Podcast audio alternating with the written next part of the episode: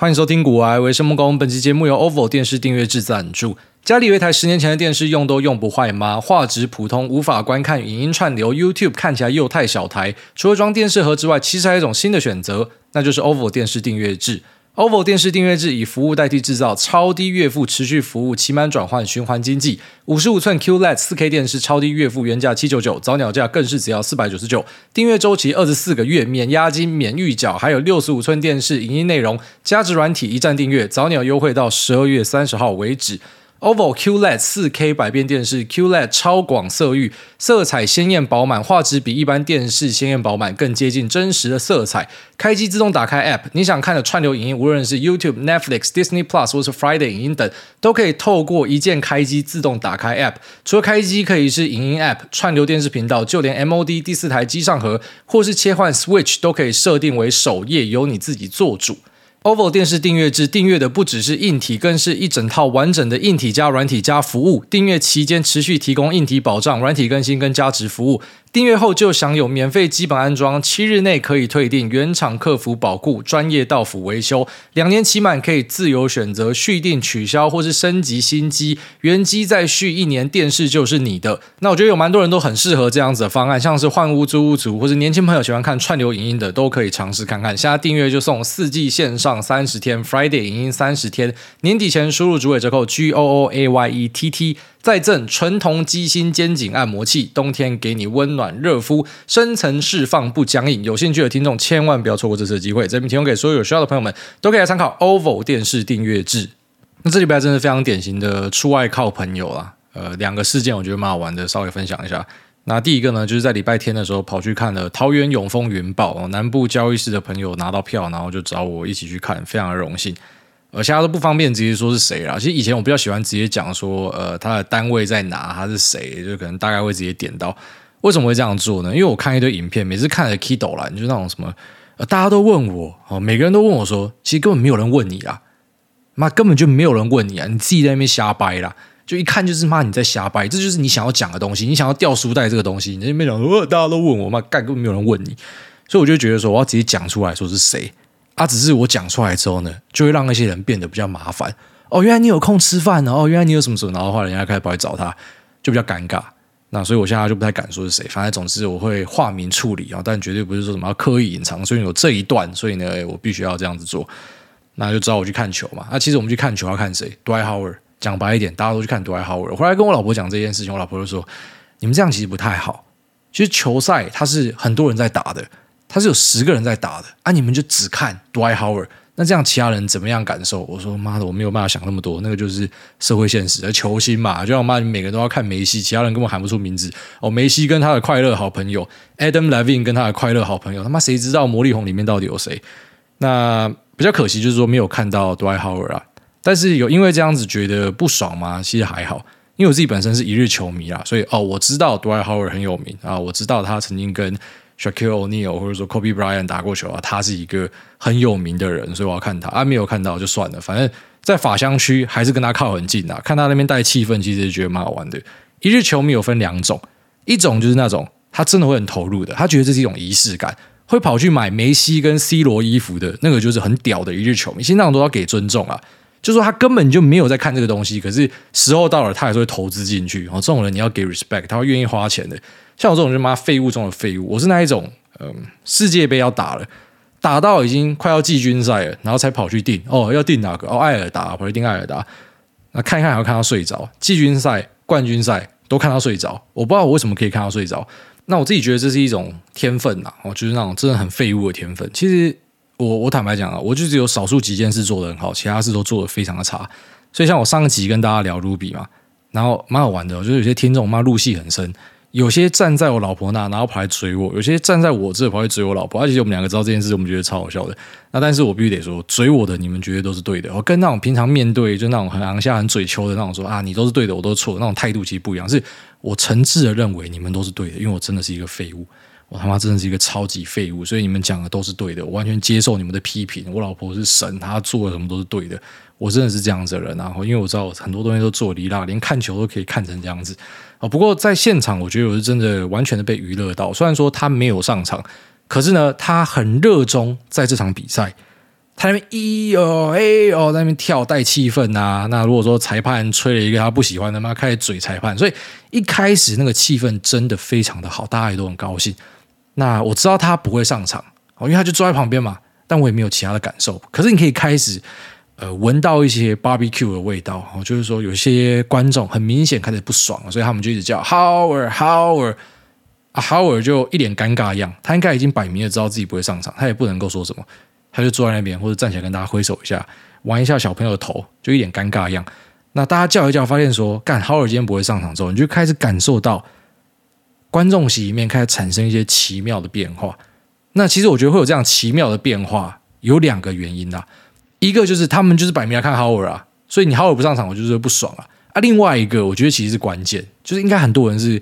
开车来的，有些这种人妈从高雄开车来的。我看到最屌的是网络上有一个说什么从金门坐飞机来的来看豪尔，然后没有看到，但这干意一定超深的。但那种开车来的，我跟大家劝，就是说你要去看桃园永丰的比赛，妈千万不要开车，那个地方设计有问题。应该这样说，可能不是设计有问题，是他们根本没有想过这边会出一个巨星，所以就有点类似说那种，嗯，今天在。乡下的小学里面办婚礼，然后去租一下活动中心这种感觉，然后他没有想到说电台司机跑来唱歌，然后一堆人会跑过来看，你知道那种感觉，所以他没有想过说这个地方可能会有破万个球迷来，所以塞到烂掉。妈，我一个朋友他前面的某一场就有来过，他说妈第二节才可以来，这次要早一点过去，然后这次还是第二节才可以进来。所以是真的会非常堵烂啊！就是你根本没有地方可以停车，所以千万不要开车去。我想说，可能就是双重原因：一个没有看到 Howard，另外一个妈停车停到 Kido 了，好不容易进来，然后发现 Howard 没有打，干他真的会火大。所以我才说，空气中弥漫的烤肉的味道啊，就那种 barbecue 味道，妈直接折了一下上到脑门去。那星星之火的起点呢，就是说在中场的时候啊，然后那个 DJ 还蛮有趣的，他就说啊，这个中场休息哦，那我们稍后回来呢，再一起帮高不是。他他就在讲高雄海神啊，他可能心里面想说他支持高雄海神啊，他口误，他把它讲出来啊，高不是，那大家都听到这个，然后可能突然想到说，对，为什么我们不要帮高雄加油？然后后来呢，就有那个 kiss cam 嘛，然后就是拍到你要亲亲，或是你要呃做个动作，就是跟。他可能拍到你，然后下面会放一个球员的照片啊，你要学他的动作。前面几个都乖乖学，然后拍到两个，那两个应该是性情中人，然后直接中指拿出来狂比一顿。那比中指的时候，我在想，摄影大哥可能觉得说，他在比爱心之类那种韩式爱心，来放大一点点，就稍微照一下他在比什么，然后发现说他比中指，赶快把它切掉。那我觉得那个就是点火的关键啊。前面那个 DJ 先讲错话，然后再就是这两个人哦，真的有点到火，很厉害那种气氛大使。然后之后后来就在下半场啊，就直接反正只要是呃桃园永丰拿到球就开始被嘘。那那个 DJ 也很屌哦，他真的是打不退。前面已经讲错话，是我就会选择先低调了，啊先先呃可能妈的先跑去中国避个风头之类的，然后做个三板船啥小的，反正妈先低调对。就他还出来跟大家讲说，哎，你们是不是嘘错队？那这就是我们讲股票里面的催化剂 catalyst。他这个一讲下去，妈不得了，全部就开始狂嘘，嘘到 Howard 那一脸尴尬的说：“该到底在干嘛？”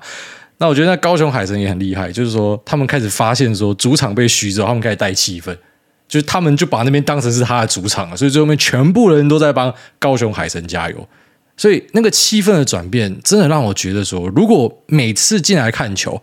Hour 不用打，就是每次进来看球都可以有 DJ 在那边放火，然后有一些很北蓝的观众啊，这种比中指，然后再来就是会有这种很戏剧化的变化，什么有的没有的，这这根本就是篮球界的 WWE 啊！就如果说每次进来看球都会这样的话，我帮我直接买机票。他说什么机票第一排十八万，那我直接买。如果说每场都可以这样子的话，我一定直接买票，因为那个真的是完全。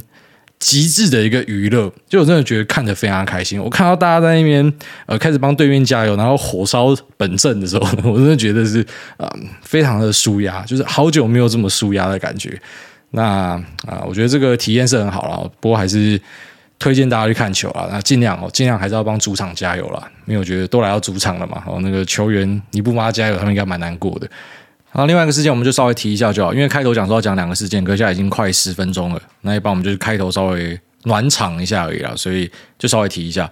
那一个一起弄股票的朋友找我去吃饭，这位朋友他本身也很厉害啊，之前节目有提过他，就是他是一个医师，然后他有诊所，呃，诊所做一做之后呢，发现股票做得更顺，就专心弄股票这样，所以之前有一些人在问什么全职交易的时候，我记得有一集我就有提到这个，就是全职交易它是一个终点，它并不是一个选择。就是说你做的顺的，你自然最后面就待在家里了嘛。啊，你还是有一些本业的收入会进来，那很好，就让你有钱可以投资。所以其实我看到蛮多都是这样，他不是说什么一开始我就选定说我要全职交易，其实你只是不想上班呐、其实很多人他只是不想上班，然后他就说我的目标是要全职交易，这不太对，然后真的不太对。那反正这个医师他是非常厉害啦。那他找我去吃饭，吃一个叫阿星小料理的啊。这个之前我一个朋友找我去吃过，当时我以为是热炒店，我想说这个名字有热炒店啊，所以就想说妈的，晚上还要跑去吃热炒店。就已经要带小孩什么的，算了，不要了，就跟他说哈，谢谢你啊，没有要去。然后看他打卡，我超后悔，就他是一个很精致的日式料理，这样。那这次终于有机会再去一次，当然就是马上尬广跟上，然后直接就去了。那也很荣幸，就是老板说他的女朋友都是听我节目睡觉。我想说，真的有这样子的人呢？这妈是脑袋撞到还是怎样？就是说要听才可以睡着，是因为声线催眠，还是讲话无聊？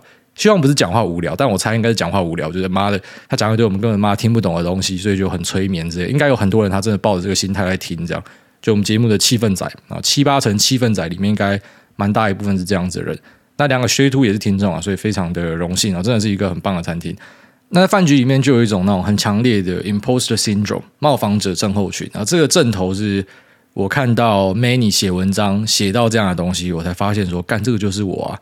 那当然，他在 Wikipedia 上面的页面描述是说啊，这是成功人士会有的一些毛病，就他们会觉得自己的成功都是偶然，都是靠赛什么的，觉得说自己其实根本没有很厉害啊，傻小的。我觉得把那个成功人士划掉就是我啦，我不觉得自己是成功人士啊，那我就觉得其实我做的很多东西都有别人做的比我好，所以为什么是我？然后在那边，嗯，就是师傅什么两个学徒跟我拍照嘛，然后还有呃现场有一个。算是传奇人物了，那也是开导了很多啊短线仔的一个大导师。那我从小就看他的东西长大，不夸张。我上一个这样讲是谢哲青的，我刚讲说从小看你的东西长大，他一脸铁青，谢哲青脸色铁青。你现在说我很老的意思吗？那呃，这位大大呢，我也是从小看他的文章长大。他最早在聚财网上面写，然后后来跑去脸书上面写。那那个内容是很深刻的，因为他曾经重摔跌倒过。呃，现在其实不会像当时，就是很希望可以成为他二点零，因为你看过太多跟他一样的故事，可是没有站起来的，所以他真的是有那种钢铁般的意志，非常的卓越，才有办法呃达成他后来达成的事情。那有他在现场就，就诶人家是要找我拍照，我觉得超傻眼的，我就一直跟他们讲说，干你们真找错人了，你们是要找隔壁这个，这个才是鬼啊！然后就连他的老婆拿着电话过来跟我讲说，啊，朋友是听众，可不可以跟他打个招呼，可，可以帮他签书一下，帮他签东西。超傻眼的，我说应该是要找你老公吧，干怎么会跑来找我？整个就是很莫名其妙。那隔壁坐一个鬼，然后你你竟然知道找我拍照跟写东西，很常有这样子的感觉啊，就觉得为什么是我？就是比我强的人真的他妈太多，也不是谦虚，就是这是事实啊。不过就是有这样子的压力也好了啊，就久了之后就会开始了解到说，嗯，因为世界真的太大了，所以我们能够做的就是分享自己的一些变化跟心得。那同时希望可以帮一些刚入门的，或者说。遇到困难的人，疏解排解一下啊！那大家都要知道，说是世界很大了，所以真的是每天都要学习很多新的东西。那其实以前我会觉得说，像啊隔壁这位大哥，如果我有机会见到他的话呢，我一定要问他很多问题。那结果昨天看到他，完全就跟他讲干话，都在讲一堆有的没有的五四三的很好笑的东西。那其实跟我自己当初想的很不一样。我觉得这也是我这几年来的变化啦，就是说已经知道了自己的舒适点在哪里。就是说，从一开始可能是嗯很无知的，就觉得自己非常厉害嘛，然后到开始发现说，呃，其实我蛮多东西是靠赛的，然后再到下个阶段呢，是开始注意到说，靠背哦，我已经有时候不知道我自己在干嘛了，这笔为什么会赚，这笔为什么会赔，我都不知道，然后再到更后面，就是你开始可以理解哦，为什么我现在会赚钱，为什么我现在会赔钱，然后为什么我会犯那个错，那个错为什么不能犯，就是其实，在不停的检讨之中，你已经大概知道。呃，哪种方式其实是比较适合自己？就是说方法真的很多，只是要找到适合自己就不容易。嗯，有些方法它是真的大道至简，可是当我跟可能一些人讲，他们觉得这个叫太无聊，所以就是看人哦，这真的是非常看人的东西。那我觉得也是因为自己开始摸出方向了，所以说，嗯，看到他反而没有问题要问他，就只想要跟他讲垃圾话。其实我之前想弄这样的一个单元之类的，就是有朝一日假设国还不想录了。然后要去玩别的媒体的东西的话，假设有这样子的机会，会想要找一些很正经的人讲不正经的东西，因为他们讲正经的东西，他妈大家都知道了。可是其实我想知道的是，你为什么会有这些想法？我我不想要听你讲你的专业项目，我想要听说你日常怎么样对你老婆跟你家的狗，还是说你去外面吃饭的时候是怎么样，你都去哪玩，你平常打发时间都是怎么样？我想知道这些东西，然后去理解说为什么你会做出那一些呃专业上的判断，或者是为什么会有那样子的一个成就。对我来说，这是比较有趣的啦。所以这也是我的变化吧，就是可能以前我想要扒着他狂问问题，那实际上见到他妈只想讲垃圾话，那也算是交了一个朋友，加了 Line 还蛮好玩的。所以稍微跟大家分享一下啦。那如果说你找到他是谁的，可以稍微研究一下他的东西。但我得说，他是一个很卓越、很稀有的存在啦。然后，所以你看他的东西。你可能也是受伤跌倒过，你觉得你要跟他一样把它拼回来，但要跟他一样拼回来的人太少了，这个比那个日历的压缩机还要少。好，那接下来我们进入我们今天节目的主题，今天跟大家聊一下 h a r m a r k s 的最新备忘录 Sea Change 啊，这个是我觉得他近年两三年以来最精彩的一个 memo，非常喜欢啊。前面 memo 不是说不好，就是很多是重复的东西啊，所以我们也只会截取一些拿出来跟大家分享。那这篇要怎么样翻译呢？Sea Change。如果今天在中国的电影院上市，就是叫海变啊，妈直接直翻。如果在台湾上，Sea Change 就会把它翻译成为神鬼变化。那如果是我自己把它翻译的话呢，我觉得就把它称为巨大的变化，朴实无华。但我觉得这是他要讲的一个东西。那在这个 memo 里面，他提到说他在投资生涯里面见识过三个 Sea Change 最大的那种变化，其中一个就发生在现在。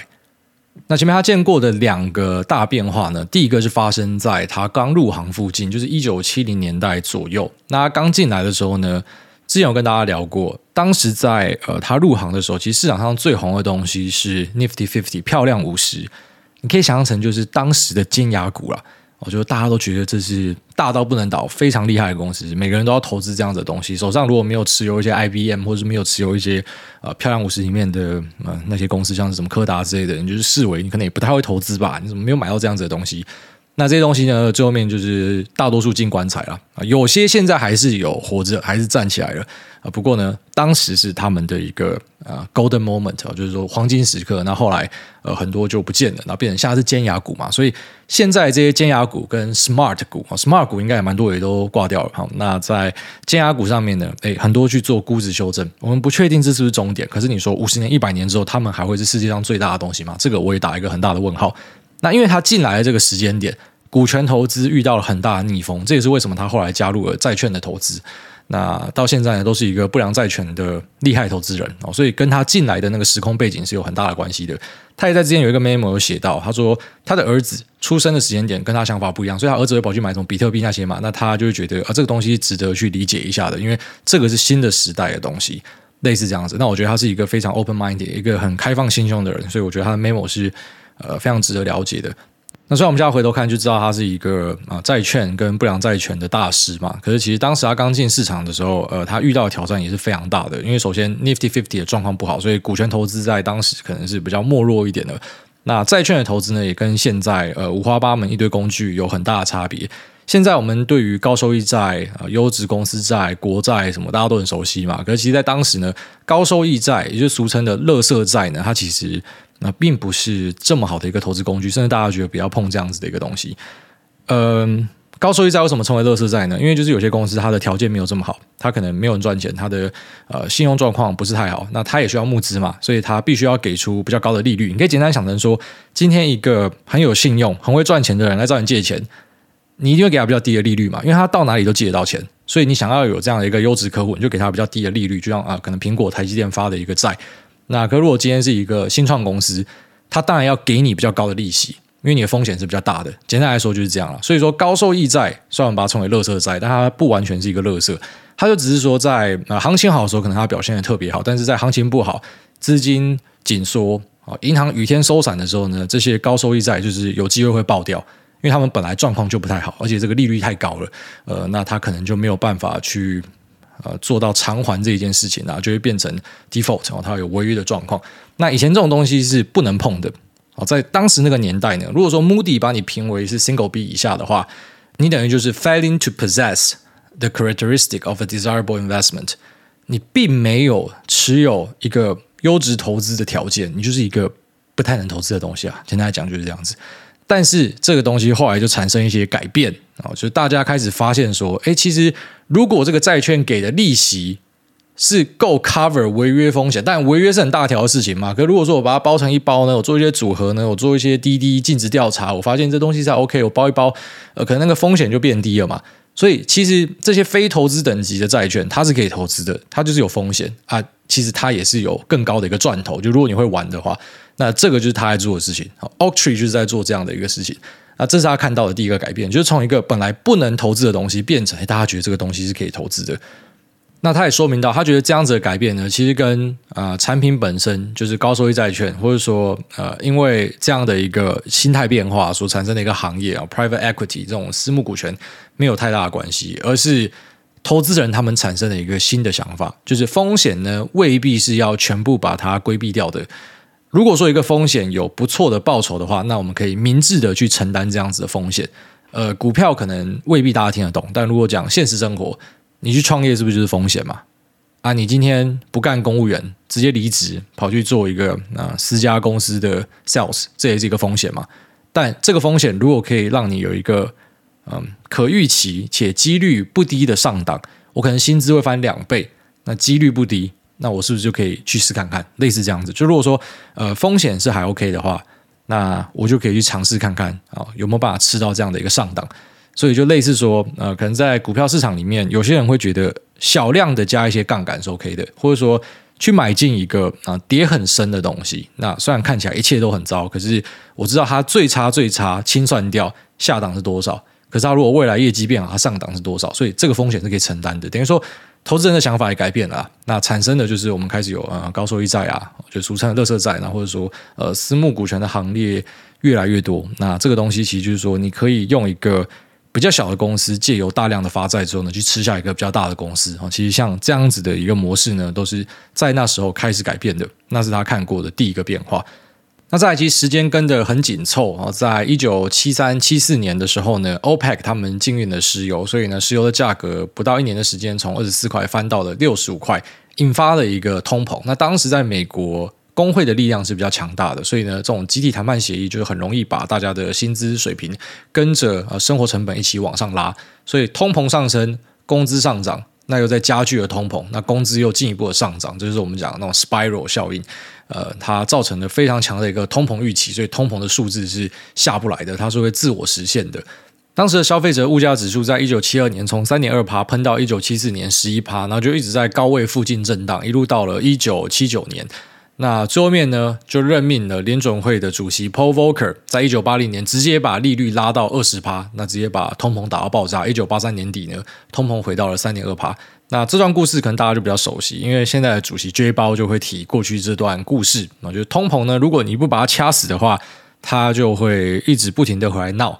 所以呢，我必须要直接把通膨一起打下去。怎么样打下去呢？就他现在在做的事情，疯狂的升息，那维持高位一段时间，让大家觉得未来经济都不好，甚至有些人直接失业。这其实也是联总会要的，他就是要你失业，他就是要一些人啊、呃、开始感受到自己没有钱，因为这是他认为可以把通膨打下来的一个方法。虽然这个。还有争议啦，好，不过我就讲一下说，当时的环境跟现在是有一点类似的。那他成功的把通膨打下来之后呢，就产生了一些神奇的效应。呃，Har Marx 认为说，就是因为 Paul Volcker 这个动作带来一个持续四十年的利率下降环境，也就是说，过去的四十年在债券上面，你可以注意到它是一个大多头，直到今年啊，今年是美国开国以来最大的债券熊市啊，直接崩到烂掉了。那也是一个历史事件的产生。那过去这四十年啊，利率不停的下降，债券的价格不断的往上升。那同时也伴随着股票表现也非常好。标普指数从一九八二年到二零二二年呢，它的年复合报酬率是十点三趴。好，十点三趴，我知道在很多少年股神看起来觉得啊，这哪有什么？可这个叫年复合报酬。哦，这个就是说，不管好不管坏，反正拉出来最后面它的年化报酬就是这样。这其实很惊人的数字，你拿一百万在一九八二年投入，你就试看看，拿计算机出来打一百万，然后乘以这个呃一百一十点三趴，那你用那个等号一直疯狂的按一次，就等于是一年嘛，你就按四十年，你看那个数字会变多少？等于说当时你把钱丢进去市场，那你之后还会持续投入吗？你只是把钱丢进去标普。就这样。那可是你的呃这个部位可能是翻了五十倍左右，所以就是非常可怕的一个数字。那认为说，在过去的四十年，你有参与到这样的一个成功呢，呃，是很幸运的，因为它伴随了美国的经济增长，还有美国的卓越地位，然后以及啊公司们的表现难以置信，还有技术生产力、管理技巧的进步，以及全球化的好处。那可是他认为，虽然有上述这些东西，但是如果没有四十年的利率下降，那应该。不会这么的厉害哦，就是说，如果这个四十年的利率下降没有发挥其中最大的一个功效的话呢，他会觉得非常的惊讶。那他当时在一九七零年去跟芝加哥银行贷款，呃，这个贷款利率多少呢？是二十二趴。那现在呢，你可以用二点二趴的钱借到一个十年的固定利率，其实这代表下降了两千个 basis point，就很吓人啊！就以前的利息是二十几趴，然后现在是二点多趴。那利率下降会造成的变化，我们讲过很多次，所以我这边就稍微提一下就好。反正简单来讲，就是说利率就是资金的成本啊。所以当今天成本下降的时候，大家就会扩大投资嘛，扩大借贷啊，可能借钱去套利，或者说借钱去做一些消费，呃，这都会很常见。那借钱出来去买一些资产，就会推升房地产，推升股票。那随着股票跟房地产的推升，大家就会产生一个财富效应嘛，觉得自己真的变有钱了，所以你消费也会开始变得更加的阔绰。那更加的促进经济，所以一切都是欣欣向荣。那再来就是企业的违约状况也会变得很低很低，呃，因为要钱都随时找到。那再来在可能过去最精华的时候，也就是二零二零、二零二一的时候，呃，当时一些币圈的公司，他只要拿出一张 A 四的纸。当时在节目我跟大家讲嘛，我觉得超级不可思议的，呃，就是有币圈的朋友有来找我募资，然后我跟他讲说，我希望你多给我一些资料，然后跟我讲说，呃，基本上现在我们只要拿一张纸，然后上面去印我们的 roadmap 啊，几百万都是一定拿得到的，因为资金的成本太低了，外面一堆游资，大家都产生一个 FOMO 的情绪，认为说，呃，我今天如果不投的话，那价格很快就会被推上去，所以我必须要赶快抢着进去，那也导致呃一些像是在矽谷的呃创投。呢，你可以看得出来，就连他们都在 formal 了。今天如果说已经有人滴滴过一家公司，他没时间再跑去做尽职调查了，妈的，我就直接上车了，因为反正已经有人查过了，那可以上车，赶快上车，不然没有抢到位置之后就很尴尬。所以过去 formal 算是嗯主导了整个市场，然后变成是市场大多数人的主要情绪，就是害怕会错过。然后再来就是一些呃比较低报酬的东西，类似说像是债券，可能就是。呃，不会吸引到大家的注意力啊，但是这样的一个好日子呢，已经开始要扭转了。就是说，在过去的一年呢，我们看到了联总会去实施的史上最陡的一个升息曲线，然后他直接屌升息。那这个呢，就是他认为的第三个巨变。所以稍微复习一下，第一个巨变就是本来一些大家觉得不能投资的东西，一些垃圾债。那在那后来大家投资观念的。进步之下呢，认为适量的风险是 OK 的，他们变成是可以投资的，那也创造了很多机会，包括他自己就是一个很大的受惠者。那在第二个变化就是 Povoker 的二十趴暴力升息，那把通膨打下去之后呢，启动了一个为期四十年的啊降息循环。那这个降息循环呢，带来了资本市场的蓬勃发展，还有外加全球化的效应啊。其实中国就是在输出通缩了，所以才会在呃这么疯狂的。经济扩展之下，我们没有看到可能很可怕的通膨数字，因为因为中国的生产力是很惊人的。但是现在我们都知道，呃，已经开始去中国化了，所以未来会怎么样很难说。呃，供应链还在迁移中，那我们不确定呃最后面的状况会怎么样。但是跟过去的条件一定是不太一样的，所以。呃，第二个巨变就是 Provoker 所触发的。那第三个巨变就是现在，所以甚至可以讲说，就是 J Powell 这个呃美国的联总会的 Chairman 他所触发的一个新的改变。那在这个改变之下的一些影响，我相信大家都是很切身的感受到哦。可能过去一两年，我们自己在做科技股都碰到烂掉啊，每天数钱呐。哦，真的是有题材就上，就是赚钱。然后在今年呢，呃，其实已经用比较保守的心态去面对它，都是有配置，也没有 all in，也没有重压，也没有杠杆。可是呢，回吐的幅度还是非常的大。像我自己就是在第四季本来觉得有机会可以拉回来一些，因为辉达回神了嘛。可是第四季换特斯拉下去，干，你为什么要买 Twitter？操！那反正就是因为他这样一搞，所以基本上我今年的绩效已经是没救了。呃，我们如果拉一九年到现在还 OK，还是在赚钱。可是如果说是拉。今年来看，真的就是赔钱，而且赔蛮大的。那过去的两年翻倍翻倍，觉得很舒服，没错。可是你就知道了，就是如果说你是长期投资者，你会面临各式各样的一个挑战。那同时还是要继续的去汰弱留强哦。这题外话了，反正总之就是你要记得，像 Howard Max 也跟你讲嘛，过去的 Nifty Fifty 其实很多现在是不见的了。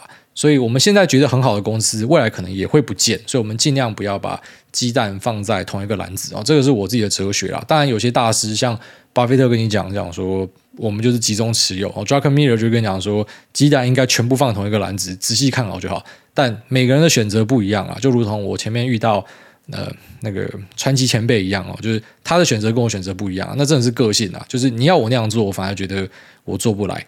那在接下来我们还会面对什么样的东西呢？我觉得就是看联总会他会不会再继续升息。那他的呃参考依据呢，可能就是通膨的指标跟数字。那我自己是猜比较乐观的。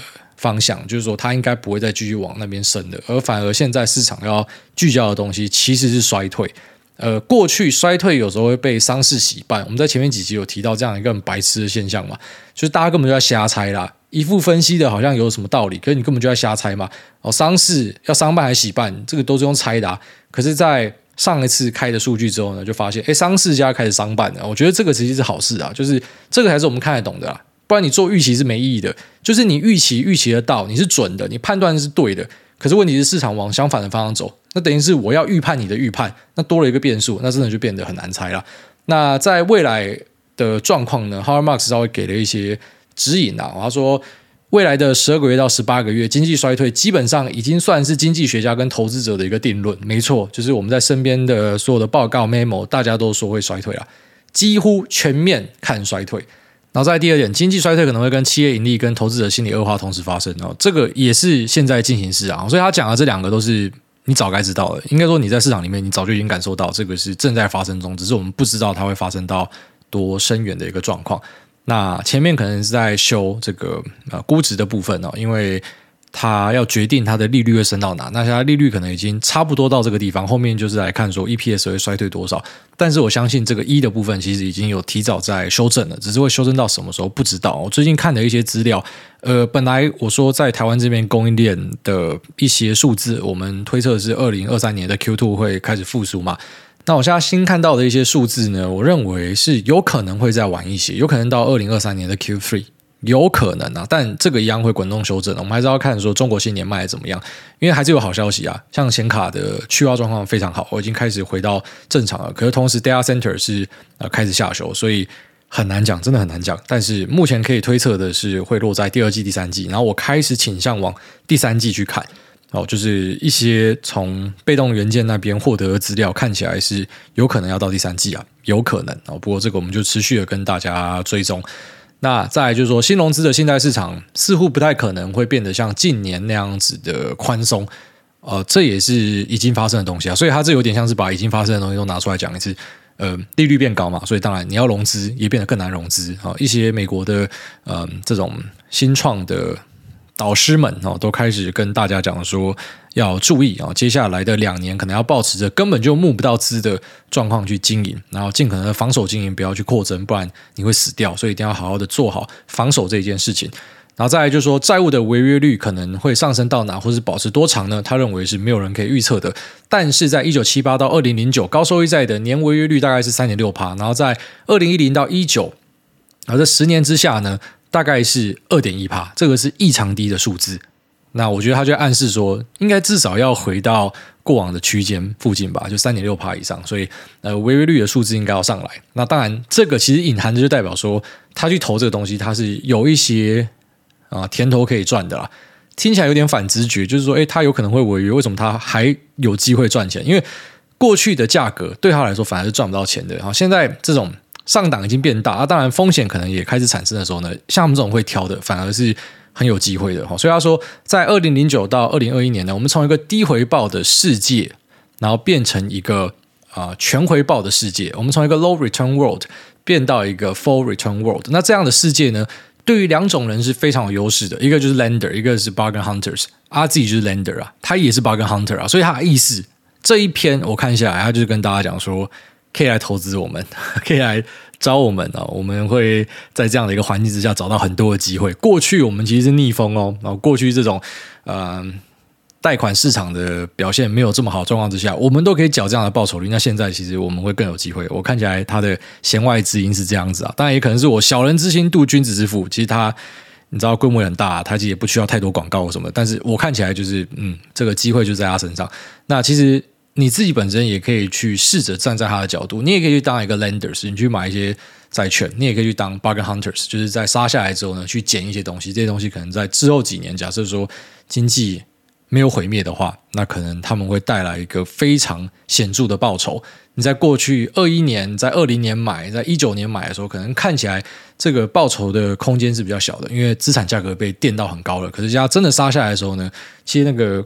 上档空间是变大的，只是可能像现在大家都觉得下面还可能会更低啊，所以我不要买现在，我要之后再买，那就是看大家怎么样去做布局。好，那这就是 Howard Marks 所分享的三个巨变，那在这边分享给大家，希望大家都可以有所体会。那接下来我们就要进入 Q&A 的部分。第一位，请问我是好癌宝吗？可不可以有钱再来投资股票？五金推推每周三六都会在沐浴净身后全裸。跪拜之，以示身心洁净虔诚的收听诸位节目。这几天天气冷，都边听边发抖，干是不偏字是不是？是有病是不是？他说想请教台股有机会实施 T 加零账户有钱才交易吗？常常 T 加二早上打电话提醒要赶快存钱，客户还是唧唧歪歪。台湾人是不是都不太在意自己的信用啊？可以请诸位宣导一下提早存钱、准时交割的好习惯吗？By the way，电玩三大经典车枪球，诸位最喜欢哪一个？竞技的时候会不会像国栋一样边玩边喷队友跟对手？呃，对啦，就是我知道有蛮多人都是习惯拖到营业员催他才把钱补进去，像我自己是只要买完，我当天就直接把钱汇进去啊。那这个习惯真的要有，不要搞到说什么人家去催你或杀小的，那甚至有些人违约交割，那个是对自己的未来会影响非常重大的啦。信用状况不好，以后要做什么都很麻烦，你要买房什么也都很麻烦。那。枪、车、球最喜欢哪一个？呃，现在可能是比较喜欢枪吧。以前有一段时间很喜欢开车啦。然后再就是说，会不会边玩边喷对手跟队友？以前会玩到生气啊，现在越来越不会了。就现在真的都是要去寻求一种醍醐味，就跟我去看球赛一样。其实我只要看大家出事情，我只要看有人生气，那才是真正的娱乐。啊，什么赢球啊，赢了一个比赛啊，拿了几颗头，KDA 多少，那已经不重要了。下面有这个人生就像一场梦，他说指数投资一场空。哎，大你好，现在台湾被动投资市场看起来分成两派，相信未来一切美好的指数派，先入袋为安的高股息派。有看过财经网红分析指数派的缺点，并以投资日经指数为例，一九九一年最高点两万六千多之后一路低迷，直到二十九年后的二零二零才重返两万六千多。投资了近三十年，不仅没有步步高升。还回到原点，还不如以高股息为主，先拿到钱再投入也有复利的效果，不用赌一个不确定的指数未来。这种说法看似有道理。那如果说台湾股市出现像日本一样的失落三十年，指数派是不是就真的没有未来？另外，先前有听众反映祝福留言的问题，其实能够被挨大念到祝福，就像是日本压缩机一样稀少，有钱也不一定买得到。挨大对于哪一种留言比较反感一些？其实不太会啦，基本上不是来嘴我喷我的，我都不会感受到反感啦。那我是真的不太喜欢被骂，应该说没有人会喜欢被骂啦。那我是会反应比较激动一点，所以我被骂我会很不开心。那我后来演变出来的解决方案就是，我完全不去看骂我的人。因为我觉得，呃，真的喜欢我的，那真的，呃，对我有意见的人，他们好好跟我讲，其实我都是会听，都是会改进的啦。就像那些，呃，帮我老婆喷我的人哦，他们好好的喷，五星喷哦，来留言给你一个赞声之后，然后开始喷你啊，像这种，我就是觉得，我听你讲话，我就是舒服。我觉得自己人啊，啊，如果就是摆明来踩你的，那我当然觉得，妈，我浪费时间回你干嘛？我又没有什么跟大家收钱，我又没有拐你，妈的，你不爽听，妈滚去旁边就好了。所以，呃，会比较不喜欢那种有攻击性的东西啊。那但现在也越来越看得开了，就觉得哈，反正就忽略就好了。然后再来就是讲前面，对，日本就是一个很经典的，大家会拿出来说指数投资，呃，会失败的一个案例。可是同时，你要换个角度说，就是如果你今天不是做指数投资的话呢？啊，如果说你是跟那个谁，Masa 桑一样哦，就是日本软银的老板，你在那个最高点买哦，他只当首富当几天而已，啊，你到现在你还是赔到烂掉啊，啊，至少指数你有回来的一天呐，你懂我意思吗？就是说指数你可以把它想象成就是市场的一个平均报酬，你就是拿一个平均值啊，你不去做太多的努力啊，你就拿一个平均的数字就好，啊，这个平均不是说什么以人数来算哦，是以资金的量来算，是这样子。啊，其实大多数人是啊、呃，连指数都打不赢啊！这个是很现实的事情，就是可能有些人会赢个一两年，但是后面就是输到爆掉。所以一般我们讲说，你有办法赢指数是讲几年，你不要说一年，因为一年那个是随机的一个现象。那我随便设飞镖买一支，我今年也可能会赢过指数，你懂我意思吗？那是一个长期的来看才是准的。然后再来就是说，你讲了这个，就是说我是直接买在一个最高点，然后就放置 play。其实这样的一个举例是不公平的，因为你任何一只股票，你也可以说你妈特斯拉直接买在三百多。买在一个最高点，亚马逊直接买在拆股前的那个什么几千块，买在一个顶点，然后台积电直接买在六百多，买一个顶点。你不可以举这种啊、天选之人的天选数字啊，就是你这样子变成是选择性去采样的感觉。呃，一般投资我会把它视为一个无限赛局，就跟人生一样，就直到你啊、进棺材以前哦，直到你从市场离开之前，就是可能已经没有力投资了，或者说你已经挂掉之前。你都是要继续投资下去的，所以你的方法是要长期有效的，才是一个好方法。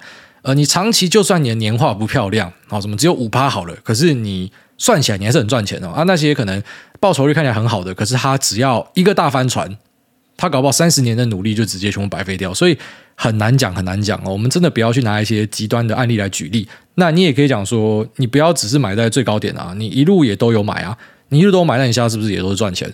然后你比较的对象也不是说什么呃，直接拿指数去这样子做类比，因为当然我也可以找到一些指数是表现非常好的嘛。那就像你可以找到一个指数是表现没那么好的，所以呃，更保守的做法就是有些人他会选择，干脆我连国家都不要选，我不止不选个股，连国家都不选，我直接买 VT，就是一个全世界的配置也是 OK 啦。啊，但我是觉得嗯。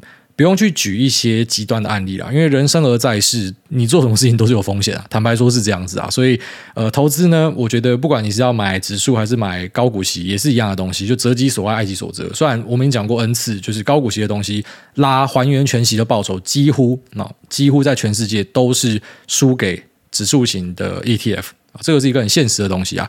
那其实你讲的东西在呃高股息的 ETF 也可能会发生啊，就是你预期它会配一个很漂亮的息，然后桌面没有配出来，或者说它真的是配给你很漂亮的息，可是它都不会填息，所以你还是要看还原全息的报酬。就像你比台湾的零零五零跟零零五六，你要比的是还原全息的报酬，不是直接拉线图，拉线图是不准的。你要假设把息都再投入回去，这样看才准，然后也不能只看一年，一般要看长期一点。那当然拉长期来看，有些时候会出现这样的状况哦。长期嘛，可能五年是 A 赢，那七年变成 B 赢。那如果说拉到十年又变回是 A 赢。所以我到最后我就讲嘛，投资是有一种信仰啊，其实真的就是你舒服就这样做就好，因为那个勉强不来啦。就像我也可以跟你讲说，你的生活该是怎么样的形态，只是你有办法学我这样过生活嘛？你可能也没有办法。投资也是一样的道理啦。所以呃，想要怎么样就怎么样吧。啊，那当然基本的知识我还是要跟你讲啊。你知道之后，你还是要做这样的选择。你觉得哦，拿到股息我比较心安。那当然，你就去拿高股息的东西嘛。啊，有些人他可能就是我不要股息，妈的，我缴税缴要靠我背的，靠背哦。像我这种拿股息的就很很亏嘛，所以他不要股息的东西啊，你懂吗？那就会变成是个人的选择。下面这个三重谢梦工。他自己还上面先写说，上次留言 EP 二七五哈，这样可以。他说本来想要问 RPG 的问题，那只好下次再问。只是想要回应上集 Jamo 七八七八，我上次留言也是祝贺文，让你的好友阿基赌烂，我感到很抱歉。每当听到生日或者是新婚祝贺文，都能感受到 Love and Peace 的温暖。相信大也愿意分享爱跟欢乐，所以想建议 Jamo 七八七八，下次可以帮阿基留个祝贺文，或许可以改变想法。未来还有千千万万个祝贺，一直赌烂也太辛苦。PS，爱大前几天有帮海神加油吗？OK，拜。哦，哎，这个三重谢梦工讲的东西，我觉得蛮认同的哈，就是。直接帮他打开一个新的世界，然后直接帮你的男朋友开后门，然后让他发现说，其实男男也不错之类的。有时候是你自己没有体验过，你不知道啦。哦，一直骂，就像我们讲说，干嘛去迪士尼？要去的时候，我现在每天都想回迪士尼。呃，有没有帮海神加油？有啊，我看到大家那边气氛出来的时候，我跟着喊一下。下面有这个热带小雨林，他说：“波波波佩。”诸位安安您好，小弟的朋友陈大头是没有朋友的可怜虫，只有听你的节目才可以感受到快乐。希望你用酸民的声音祝福他生日快乐。大头大头下雨不愁，生日快乐。那对于树懒叫的声音，还是要有请沈公玉林大师来诠释才是正解。EP 三零五的模仿还差一点点，树懒叫的声音应该是啵啵啵呸。我现在才看懂他的标题。他说：“感谢主委愿意祝福大家生日快乐，就算没有人在乎，还是可以听到主委亲口念出，就是舒爽。那祝全家平安健康，继续探级探级啊！谢谢。下面为这个罗杰老叔，他说来问问 Chat GPT，最近会丢一些问题问 Chat GPT，真的对目前为止的 AI 感到惊艳。但想到一个问题，如果使用者问的问题被政府或是有心人士掌握，是否就能知道使用者最近可能的行为？也许能预防什么，也或者能够操控什么？人类到底因为 AI AI 更伟大，还是被毁灭？最后祝福大全家早日住进陶朱隐园。那不是只有一户买而已吗？卖到现在只有一户在买，我也没钱买啊。然后再来就是说，呃，是不是有可能被拿来干事情？我我老实讲啊，科技的发展每一个都可能被拿来做坏事。从手机的诞生、GPS 的诞生、电脑的诞生、网络的诞生，一些暗网的东西、追踪器，然后到现在的 AI，其实每个你都可以做坏事啊。坦白说是这样啊，所以我觉得就是法规要跟上啊。那我们不能够阻碍人类的进步，而且这也是不自然的，就是人类就是会不停的进步，所以只能够就是希望从法规上去做一些，不然对于大家的隐私或是呃生活安全的保障哦。那其他呢就顺其自然吧，它一定会继续发展的。那确实它有很多的玩法，我自己也思考过了，它真的可以做一些蛮特别的东西啊。下面有这个新手爸爸五星吹捧，他说新手爸爸五星吹捧，哎，大家当然要来个五星吹捧，刚晋升为老爸。儿子九月出生，听力检查两个耳朵都没有通过。那经检查，左耳四十分贝，右耳六十分贝。医生说现在的科技还没有办法治愈耳朵，只可以靠助听器帮忙。为了不让老婆哭少一点，都在老婆面前表现 man 的那一面，呱呱都自己偷哭，然后再去面对。还好有挨大的陪伴，也试着让儿子听听您的声音，呱，但不确定可以听到多少。现在心情算是比较平复，也要开始准备佩戴助听器。想谢谢雅文基金会和听损社团正面面对的爸爸妈妈。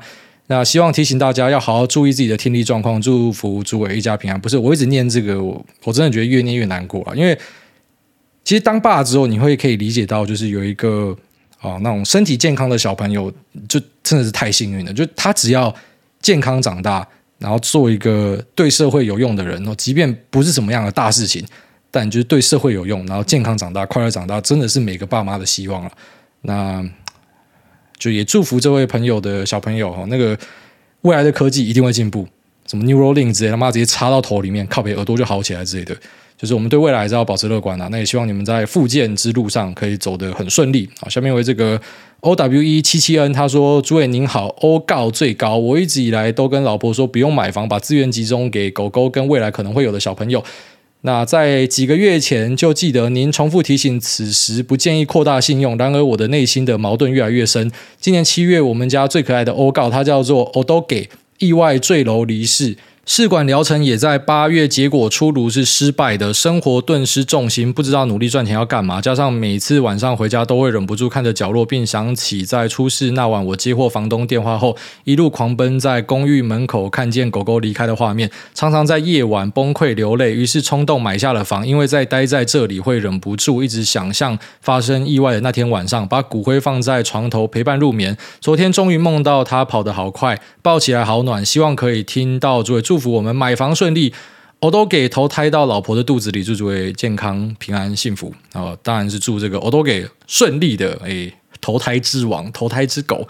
那诶，现在就是要注意说房贷的利率啦，就是往上升，对大家来说一定会有一些生活上的压力。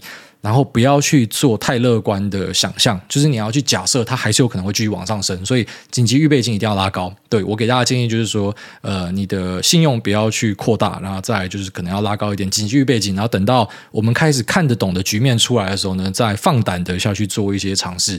呃，现在都还是属于看不懂的，那也为什么今天的留言都是这种会讲到我自己都有一点想哭的东西？妈的，现在的这种哭点真的越来越低，我觉得。当父亲是让自己脆弱的一个开始啊，有时候在想这是好事还是坏事，我不知道，很难去诠释。就是蛮喜欢自己很冷酷的那一面，可是同时又觉得现在的生活变得比较多彩多姿，就是所谓的比较麻烦的生活。那麻烦其实换句话说也是另外一种快乐，不然你本来的生活真的是很可悲。我本来生活是那一种，你把我丢到一个房间，有冷气、有电脑、有网络就可以了，我根本不需要其他东西。那现在开始有一些嗯。就华人会讲啊，什么甜蜜快乐的负担嘛，这样我觉得讲这点怪怪的。呃，不过好像真的有一点这样的味道，就它是一个负担，可是这个负担是好的。呃，但我还是不希望把小朋友想成是负担啊，或者说狗狗它就是一个嗯，不只是说你养大它，然后好像它欠你，就是说它也是你的朋友。其实你是有点像是养一只狗来陪自己，然后生一个小孩，然后希望它可以来陪自己玩这种感觉啊。我的心态比较偏向是这样子。那也希望你们一家平安健康顺产哦。下面为这个 Oh my God 瞬间三十，他说业务划分，果然大家说每次拜拜的时候都要把请求范围分得很清楚，这样才知道是哪个神明灵验。那想请艾大建议，拜两家以上月老庙的时候要如何划分业务范围呢？感谢艾大无私分享，每周都很期待 Q&A，大家圣诞快乐。我觉得就是呃，怎么讲？因为月老的话，除非你是一个变态，就是你一次许好几个对象。啊，那这个其实要去做 A/B 测试就很容易嘛，就哪一个本来你密他都讲说，哎，我妈叫我去洗澡，然后突然你叫他密他。他讲说：“哎，靠北，我们出去吃个宵夜。那、啊、这个就是那个月老在做事情的嘛。那如果是不同的对象就很好测啊。如果是同样的对象，我觉得可能就要用一些情境来测试吧，不然就是用时间啊，就跟他划分。就是我在接下来的三个月，我都会定期定额，就是妈每天晚上都会密这个女的啊。如果是七到九月成功，就是你啊；如果是九到十一月成功，啊，就是他。就是你把那个日期画出来，然后才可以去检验这些月老到底有没有在做事情啊。是我可能会选择这样做。